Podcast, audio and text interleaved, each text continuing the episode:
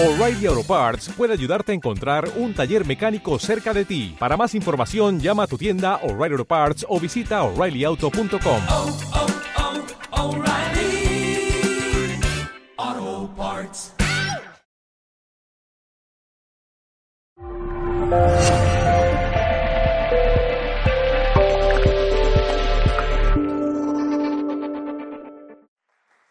Bueno, buenas tardes a todos. Y antes de empezar esta, esta conferencia, esta charla sobre este apasionante mundo como es la, la Ouija, a mí me gustaría haceros una pregunta. ¿Cuántos de vosotros habéis hecho alguna vez una Ouija? Tú no vales, José. Tú tampoco vales, americano. Hay unas hartas de cuijeros aquí. ¿eh? Sí, sí, sí, ya veo. Me, me gusta, me gusta. Mira, eh, aquellos que habéis hecho la Ouija, sabéis que, eh, sobre todo, algo que sentimos es un subidón de adrenalina tremendo, ¿verdad? Cuando ese máster, sea este en forma de planchet, o bien ese, ese máster, como usan muchos, un vaso o una moneda, comienza a moverse de un lado a otro, ¿verdad? Pero, ¿por qué se mueve? ¿Qué es lo que hay detrás de todo esto? ¿Lo mueve un fantasma?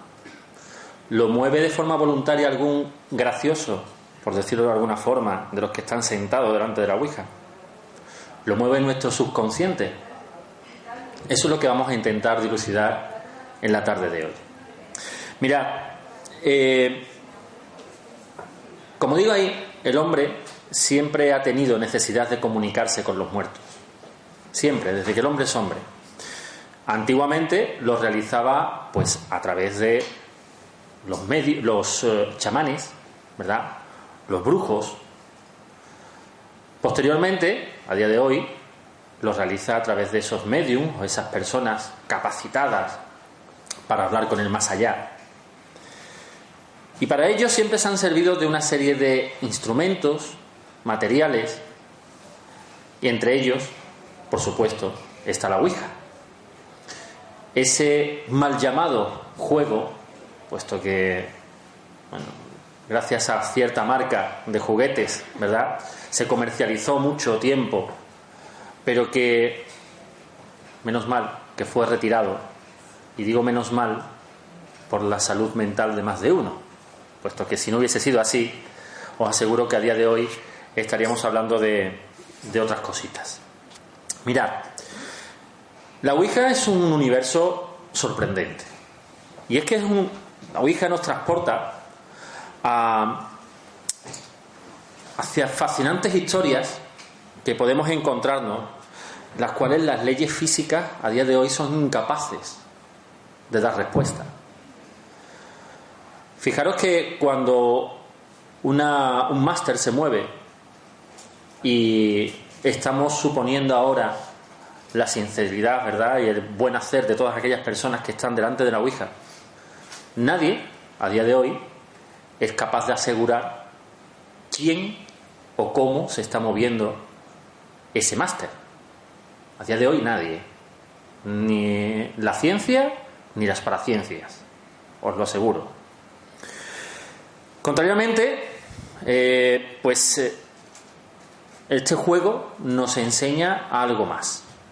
Y es quizás a conocer nuestro interior, conocer un poco más nuestra mente.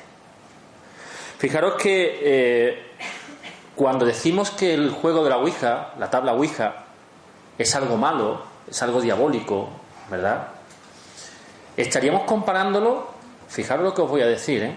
Lo estaríamos comparando con un cuchillo, con un coche, con una moto. ¿La tabla de la Ouija es mala? ¿El cuchillo es malo? No. El que es malo es el que hace uso del cuchillo. Al igual que estamos hablando en la Ouija. La Ouija no es mala. Lo malo es hacer mal uso de la Ouija. Eso es lo malo.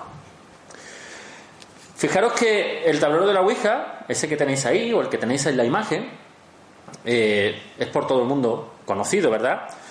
Se forma parte de una serie de símbolos, entre ellos nos encontramos con ese abecedario, ¿verdad? con esos números, del 1 a- al 9, incluimos también el 0, con una palabra yes, sí, no, y con un hola y un adiós. No siempre el hola, hay que decirlo, viene escrito como tal, como hola. Muchas veces ese hola es la misma palabra ouija la que sirve como tal. Sabéis que ouija significa sí, sí, ¿verdad? En dos idiomas, que es en francés y en alemán, y que, bueno, pues eh, en algunas ocasiones he utilizado también como ese hola. Y ese goodbye o adiós que también es empleado. En algunas ocasiones, dicen los, los grandes estudiosos de la Ouija, debe ir acompañado de otra serie de símbolos. Símbolos que precisamente en la que tenéis aquí lo podéis ver. Ese sol, esa luna, un pentagrama que viene a simbolizar al hombre, precisamente. Y en otras ocasiones vienen esos símbolos que en muchas ocasiones son es- esotéricos y que vienen pues a representar simplemente las energías, las fuerzas que existen en, en nuestro universo. Eso es una ouija, una tabla de madera, no más. No vayamos a buscar más allá, es una tabla de madera. Lo que tenemos que ver es ese uso que se da de esa tabla de madera, ¿para qué sirve? ¿Qué es lo que nos encontramos más allá de ello? Fijaros que nos tendríamos que ir a los orígenes de la Ouija para empezar a entender un poco todo esto. La Ouija tiene un origen que viene de precisamente ese máster que tenéis ahí. Ese máster, llamado Planchet, en su momento, disponía de en la punta un lápiz, no tenía la tabla, era solamente ese máster, como digo, se llamaba Planchet, repito, y con ese máster lo que se hacía era escribir letras, símbolos, y es lo que se interpretaba. Posteriormente, cuando en el 1 de, de julio del año 1890 se hace pues la primera ouija, esa planchet con ese lápiz, se le elimina el lápiz y se queda como máster. Con esa lupa que veis ahí en el centro, ese cristal, que es donde se va colocando las letras de, eh, de la Ouija cuando se va dando ese tipo de mensaje que nos quiera dar esa entidad o esa energía, vamos a llamarlo así, que quiera darnos esa, ese mensaje, ¿verdad? Bien, pues, eh, ¿cuándo se empieza a usar o por qué se empieza a usar? Se empieza a usar sobre todo por las clases altas, las clases nobles, que hacen uso de ella para comunicarse con los muertos. Era así. Se querían comunicar con los muertos. Pero, claro, la clase alta lo usaba porque, como he dicho al principio, se empleaba lo que era mediums o personas capacitadas para ponerse en contacto con ese más allá, a los cuales había que pagar. Y las personas de gran poder económico son las que tenían capacidad de ello. El pueblo llano no. ¿Qué es lo que pasa? Que llega la Primera Guerra Mundial, muy poco tiempo después llega la Segunda Guerra Mundial, y se hace necesario por el pueblo llano ponerse en contacto con esas personas que habían perdido durante la guerra y que habían muerto. De ahí que el pueblo llano comience a utilizar esos instrumentos que usaba la clase noble, la clase alta, para ponerse en contacto con sus familiares difuntos. Y qué mejor cosa barata de hacer que una ouija, una tabla en la que le pintaba esos símbolos e intentaba ponerme en contacto con mis familiares. De ahí pasa, como digo, a utilizarse por el pueblo llano. Fijaros qué cosa más simple. Sin embargo, debido, como digo, a esa primera y posteriormente segunda guerra mundial, es la que provoca ese contacto. Hay un elemento esencial dentro de lo que es la Ouija, y es ese máster. Ese máster que, como digo, eh, es empleado en principio esta planchet, pero esa planchet tiene un problema. Y es que es tan sumamente pesado que el roce con la tabla hace que los mensajes sean demasiado lentos, demasiado torpes. ¿Qué es lo que se hace? Pues fijaros que hay quien en su día coge y dice, bueno, pues voy a poner un vaso Lo pongo boca abajo y ese vaso es el que voy a emplear a forma de máster. ¿Por qué? Muy simple. Simplemente porque el roce que tiene es casi, casi nulo, no voy a decir nulo, evidentemente, es muy liso y con lo cual el desplazamiento es sumamente fácil. Hay quien emplea también, como digo, una moneda. Hay quien dice que el elemento debe ser lo más natural posible, hacer posible madera, con lo cual utilizan a lo mejor argollas, aros de madera para emplearlo como máster.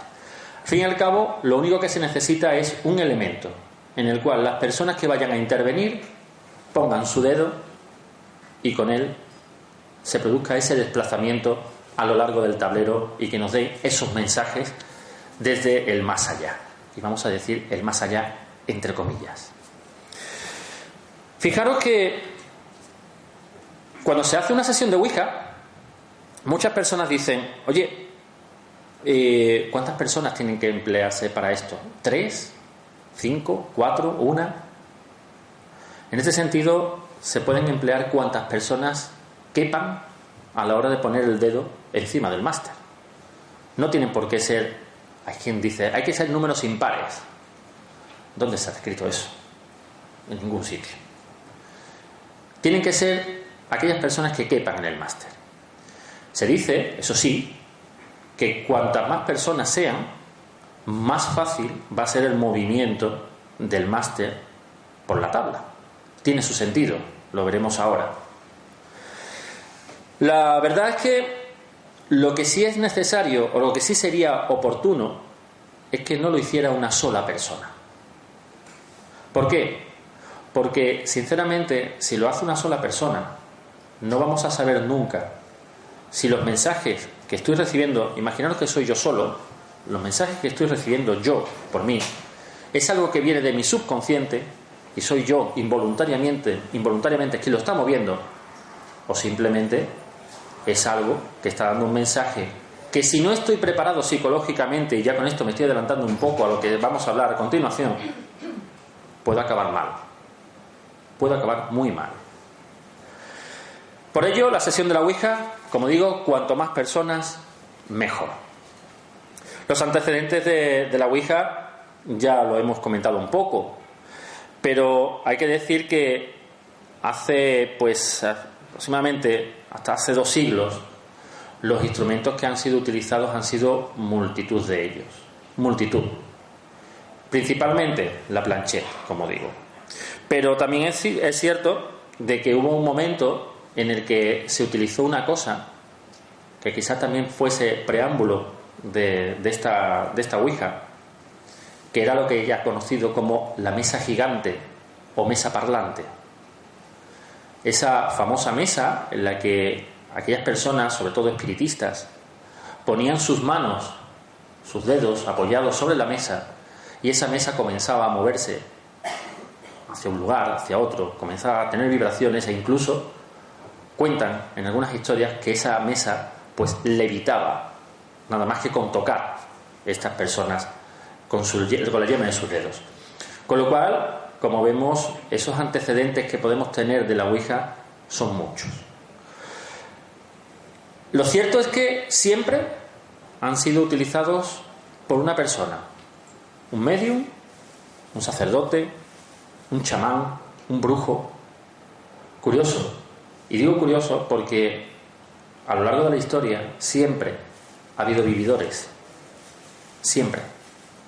Y siempre nos encontraremos, desgraciadamente, y ojalá esto vaya desapareciendo, aquellas personas que se quieren aprovechar de otros, con objeto simplemente de sacar dinero, mintiendo. Una sesión de Ouija no es necesario ser un medium. Una sesión de Ouija no es necesario tener poderes ni hacer ningún tipo de ritual para que funcione. Simplemente hay que saber hacerlo ni más ni menos. Las reglas, como digo, muy básicas, muy básicas. Las personas se sientan alrededor, apoyan su dedo sobre el máster sin apretar, simplemente el simple roce del máster.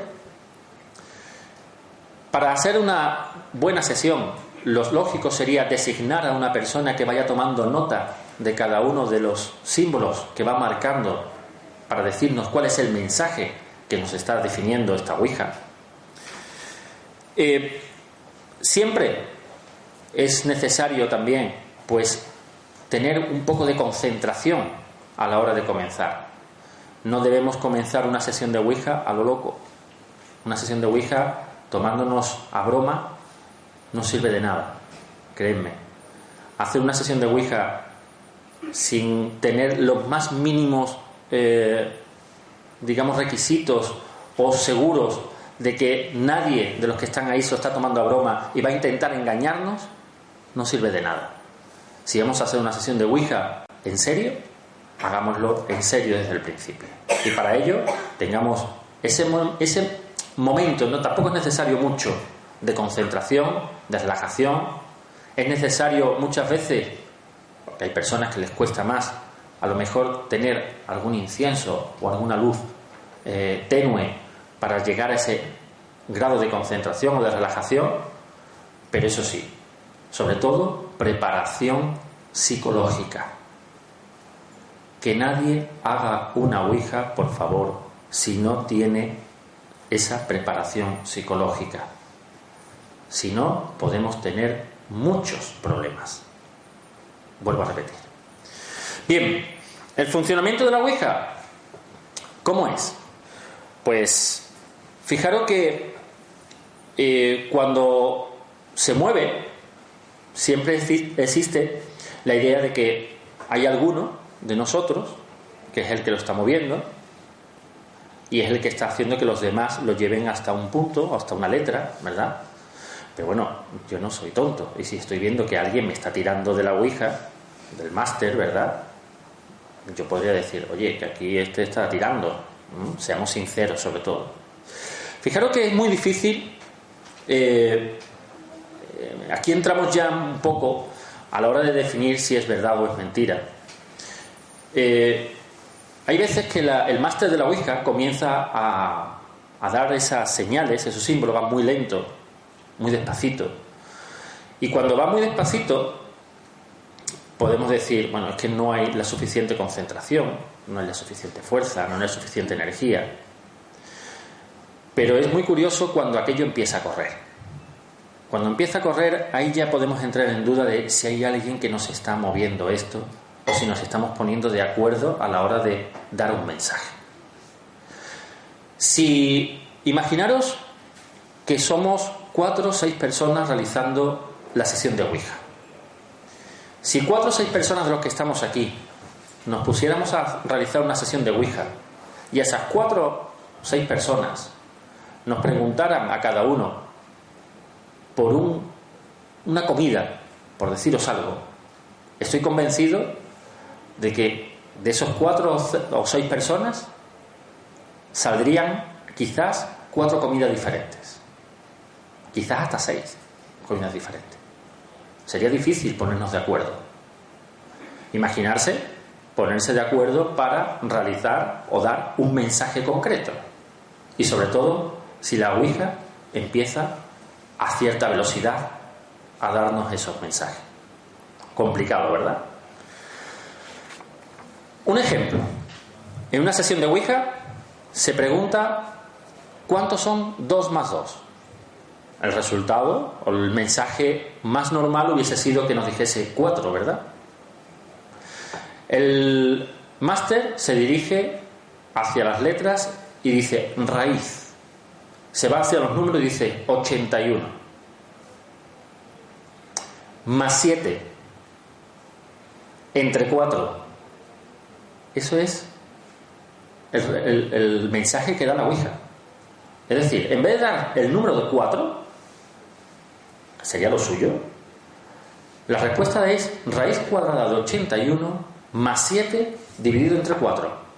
Ese fue el mensaje que dio la Ouija. Lo curioso es que cuando se le pregunta a esos participantes de la Ouija cuánto es la raíz de 81, la mitad de ellos no sabían cuánto era.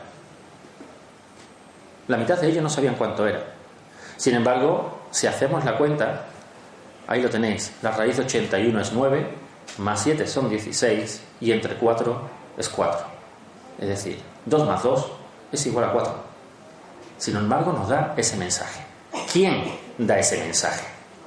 ¿Cómo se puede dar ese mensaje si entre los participantes que están allí ninguno sabía cuánto era la raíz de 81? Curioso, al menos curioso. Se fue por las ramas, totalmente. y aquí podemos entrar a hablar quizás en que todo esto tiene el poder de algo que todos los que tenemos aquí quizás lo tenemos un poquito anquilosado, que es el poder de la mente. Y es que, dejando a un lado si la Ouija es movida o no por un espíritu, es movida o no por una entidad, quizás deberíamos plantearnos si esa Ouija no es movida realmente por nuestro subconsciente.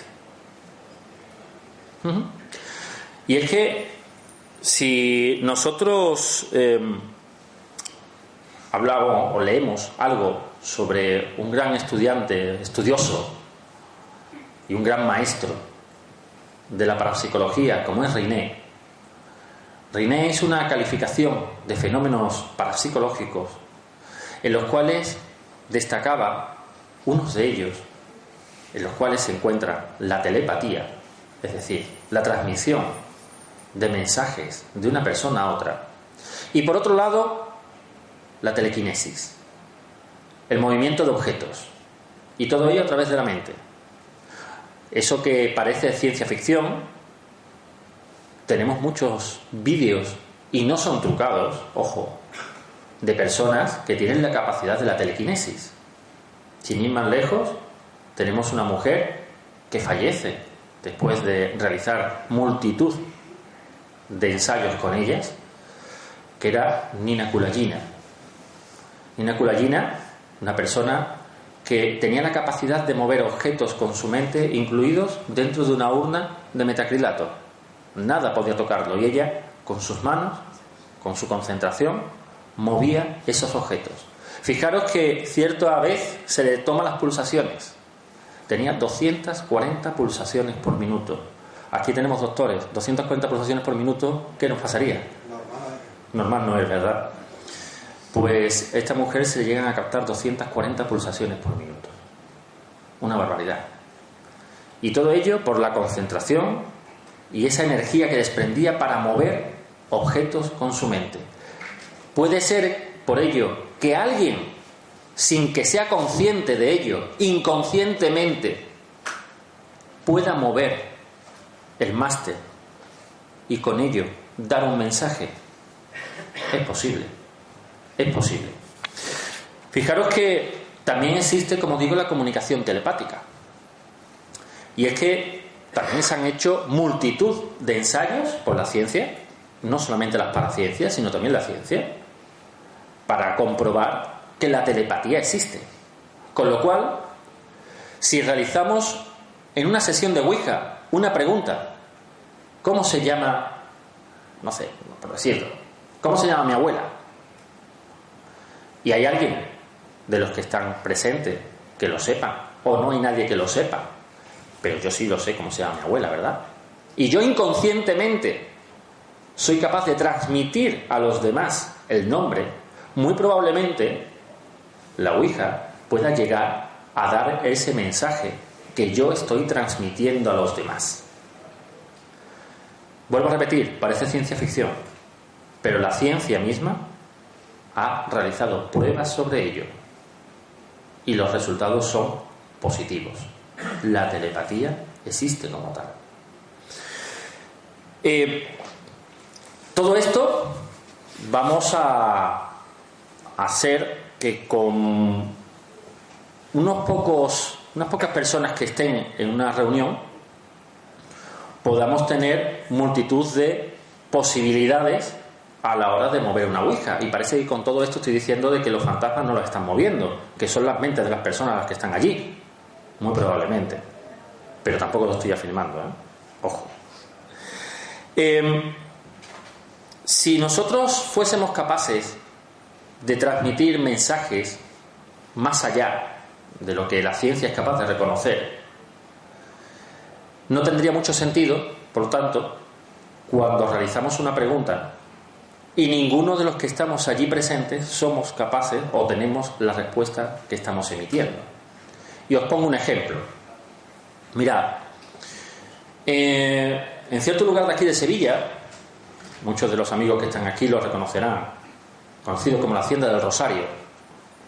Esa hacienda es, eh, era de la familia Pigman. Fijaros que cierto día, realizando allí una sesión de Ouija, preguntamos cómo se llamaba el marqués de Pigman que fallece allí. ¿Cuál era dentro del escalafón de los marqueses? ¿Cuál era? ¿En qué, número era? ¿Si era el primero, el segundo, el quinto, el octavo? ¿En qué año fallece? ¿Y dónde fallece? Si no recuerdo mal, y aquí está mi amigo Fede también, que es un poco una enciclopedia, era Guillermo, ¿no? Que era Guillermo. La respuesta que nos da a cómo se llama el marqués era Guillermo. ¿Qué número de orden era? Y nos marcó el 3. ¿Qué año fallece? Y nos marca 1914. ¿Y dónde fallece? Y nos dice detrás. Curioso, porque ninguno de los que estábamos allí teníamos conocimiento de cómo se llamaba, ni el, nor, ni el orden que era, ni el año. Y la idea que teníamos todos, y estoy convencido de que si yo pregunto aquí a los compañeros de investigación dónde se produce la muerte del marqués de Pigman en la hacienda del Rosario, todos nos diréis en el patio, ¿verdad? En el patio, es donde se hace ese, ese duelo con el capitán Miguera, ¿verdad?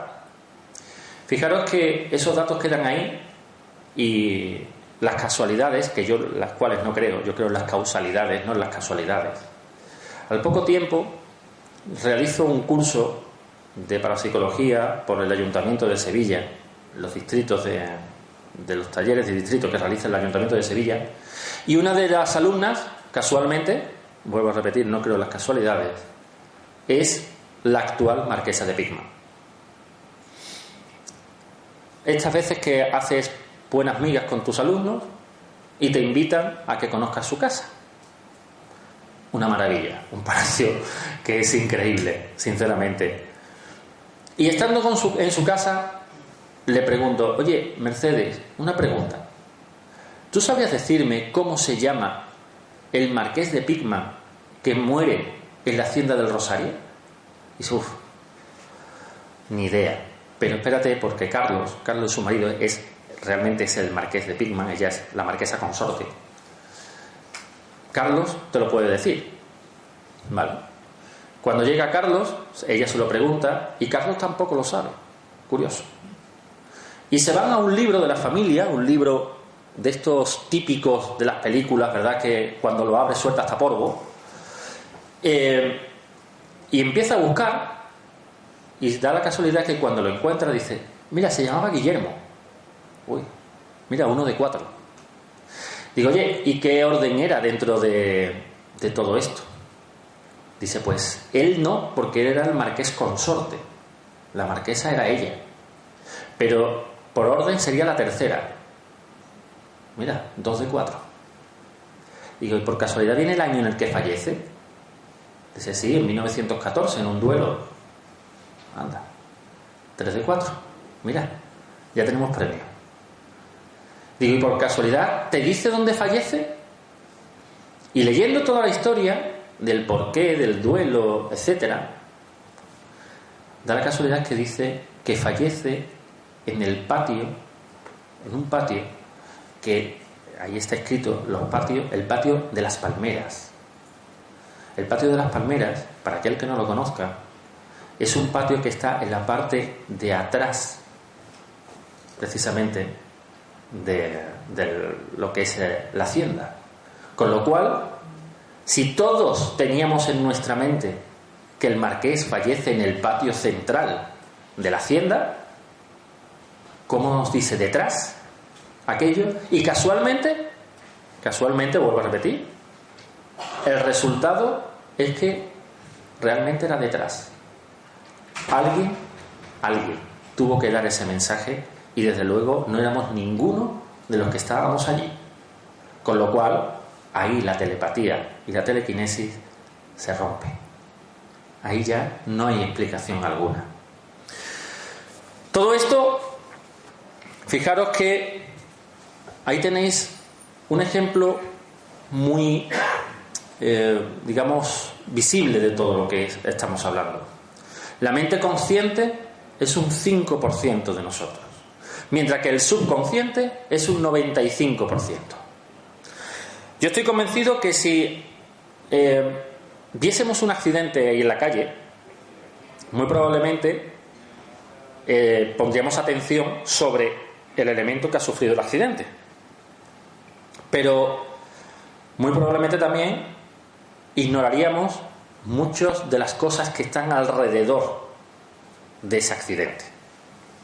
Nuestro subconsciente es un disco duro. Va grabando todo. Todo lo que nuestros sentidos va recogiendo, todo eso lo va grabando.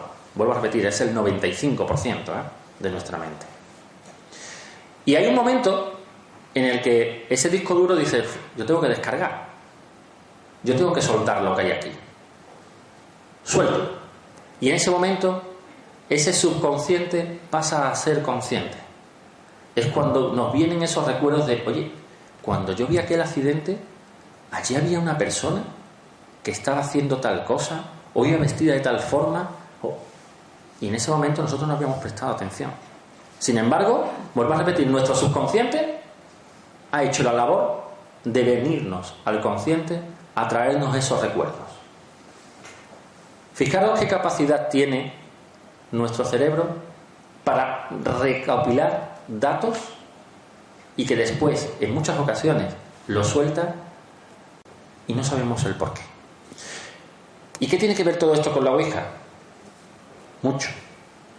Porque estamos hablando de que la Ouija, en muchas veces, en muchas ocasiones, y digo muchas ocasiones porque os he puesto un ejemplo en el que yo no encuentro explicación, al menos yo no encuentro explicación, nos da un resultado o nos da información que puede ser que esté ahí guardada y que sea a través de esa sesión de Ouija la que se encargue de traerla aquí, al presente, sin que nos demos nosotros cuenta.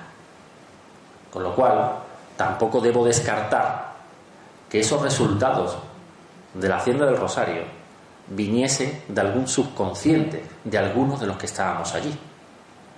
Quién sabe si en algún momento se ha leído, se ha escuchado algo y ha venido en ese momento a la sesión de Ouija. Hay datos sorprendentes. Sí, claro que hay datos sorprendentes. ¿Y hay predicciones? También. ¿Debemos creernos esas predicciones? No. En absoluto. Eh, fijaros que eh, creernos todos los datos que da una Ouija sería absurdo. Si estamos hablando de que es el subconsciente de la persona el que en muchas ocasiones puede dar esos mensajes, también es el subconsciente de la persona el que puede dar el mensaje de una predicción, ¿verdad? Yo, si me dice, hago una sesión de Ouija y pregunto el número de la lotería que va a salir en Navidad y me dice un número, yo sinceramente, hombre, a lo mejor por, por si acaso, ¿verdad? Lo compramos, por si acaso. Pero probablemente no tenga nada que ver. Nada. Fijaros que se hizo una prueba, hicimos una, una prueba para ver qué tal era este, este pensamiento de, predicciones y, y, demás de la Ouija. Y en una sesión de Ouija en la que participaba una chica, una chica en la que ninguno veíamos bien a su pareja, ¿verdad? Pues preguntamos, oye, ¿van a acabar bien fulanito y fulanita? La sesión de Ouija inmediatamente se fue al no. Claro, todos dijimos, bien, pues hemos salido con la nuestra. Eh, quizás lo que se plasmó en la Ouija fue el deseo de todos nosotros. Porque lo cierto es que esa familia se casó, tienen niños y son súper felices. Con lo cual la predicción, la predicción de la Ouija fue nula, ¿verdad? Y lo que se plasmó ahí más bien, ya digo, es el deseo de las personas que están realizando en ese momento la Ouija. Con lo cual, cuando realicemos una sesión de Ouija, evitar pedir predicciones, como ahí está famosa, ¿verdad? Esos, esos que están ahí en la fotografía, ¿no? Los que están haciendo precisamente preguntas a la Ouija de si pueden coger el coche, que si pueden. eh, bueno, no olvidarse de, de todo eso. Y sobre todo, os recomiendo algo. Nunca, nunca preguntéis a una sesión de Ouija cuándo os vais a morir. Nunca. Porque incluso aquella persona que no sea sugestionable, os puedo asegurar que cuando se vaya acercando la fecha que haya dicho la sesión de Ouija, muy probablemente empiece a darle vueltas al coco. Uf, se está acercando. Mira que si la Ouija. Uf, a ver si la Ouija va, va a acertar y verá la que vamos a liar. Olvidarse. No hacer, para evitar todo eso, no hacer ese tipo de preguntas. Lo mejor. Una recomendación, ¿vale? La gran pregunta. ¿Hay alguien ahí? ¿Ustedes qué creéis? ¿Que hay alguien ahí o que no? ¿Hay alguien ahí que esté moviendo la Ouija o no? Después de lo que yo estoy diciendo, ¿verdad? Todos estáis diciendo, si estás diciendo que no, o va a haber alguien ahí. Fijaros que en una sesión de Ouija eh, debemos tener consciente también que hay mucha parte de creencias. Mucha parte de nuestra creencia. Depende de la religión, pues eh, está claro que para algunas religiones el más allá es un lugar donde todos disfrutaremos de la vida eterna. Hay otras religiones que es el más allá es un lugar de tránsito para reencarnarnos después en otro en otro ser o en otro cuerpo. Para otros, el más allá es un lugar simplemente lleno de los espíritus de aquellas personas que han pasado por este lugar. Todas, todas van a definir el más allá como un lugar siempre, entre comillas, mágico. Pero fijaros que hay un punto en común en todas ellas, que siempre te aseguran que hay un más allá. Sea como sea, siempre hay un más allá. Con lo cual, si hay un más allá, debemos intentar, ese ha sido siempre el pensamiento de la persona, poner, intentar al menos ponernos en contactos con ese más allá. ¿Cómo? Ouija, psicofonías, mesa parlante, spirit box, etcétera, etcétera, etcétera. Siempre estamos intentando ponernos en contacto con ese otro más allá. Como digo, si hablamos de creencias, todas, todas, todas las creencias siempre hablan de que sí existe ese más allá. Con lo cual, bueno, tenemos una esperanza, ¿vale? De que después de esto siempre vendrá algo más. Pero claro, fijaros la carita de la que está detrás de la muchacha que está ahí en primer plano. Y si hay espíritus no deseados, que se pongan en contacto, porque ese siempre es el gran miedo de la Ouija, ¿verdad? Es que la Ouija abre portales y puede ser que esos portales nos traigan a seres del más allá no deseados. Hombre, esos seres no deseados, esos seres, esos portales, yo sinceramente el único portal que conozco es el portal de mi casa. No conozco otro. ¿Podemos abrir portales? Sí, portales mentales. Pero nada más. Esos seres eh, no deseados suelen ser, se suelen describir siempre como almas atormentadas, ¿verdad? Almas que intentan siempre hacernos daño, hacernos algún tipo de mal. Pero se nos olvida algo. Y es que esos seres son seres descarnados. Y si son seres descarnados, difícilmente nos pueden hacer algo físico, que no tiene nada que ver con el tema psicológico. No estoy diciendo con esto de que no existan, ¿eh? Ojo, estoy diciendo que no nos pueden hacer un daño físico. Cuando una entidad no deseada se pone en contacto con nosotros a través de la Ouija, lo más fácil siempre es cerrar la sesión de Ouija. Levantar todo el mundo el dedo de la Ouija, del máster, y cerrarlo. ¿Cómo sabe que Simplemente porque empieza a amenazarte, porque empiezan a insultar, porque empiezan a decirte barbaridades con la Ouija, incluso amenazarte de muerte. Por eso es muy importante que las personas que realicen una sesión de Ouija estén preparadas bien psicológicamente. Porque si son personas sugestionables, muy probablemente podamos tener problemas posteriormente. Si realizamos una sesión de Ouija y aquello que está allí nos dice que vamos a tener un accidente, si soy una persona sugestionable, muy probablemente al final acabe teniendo el accidente.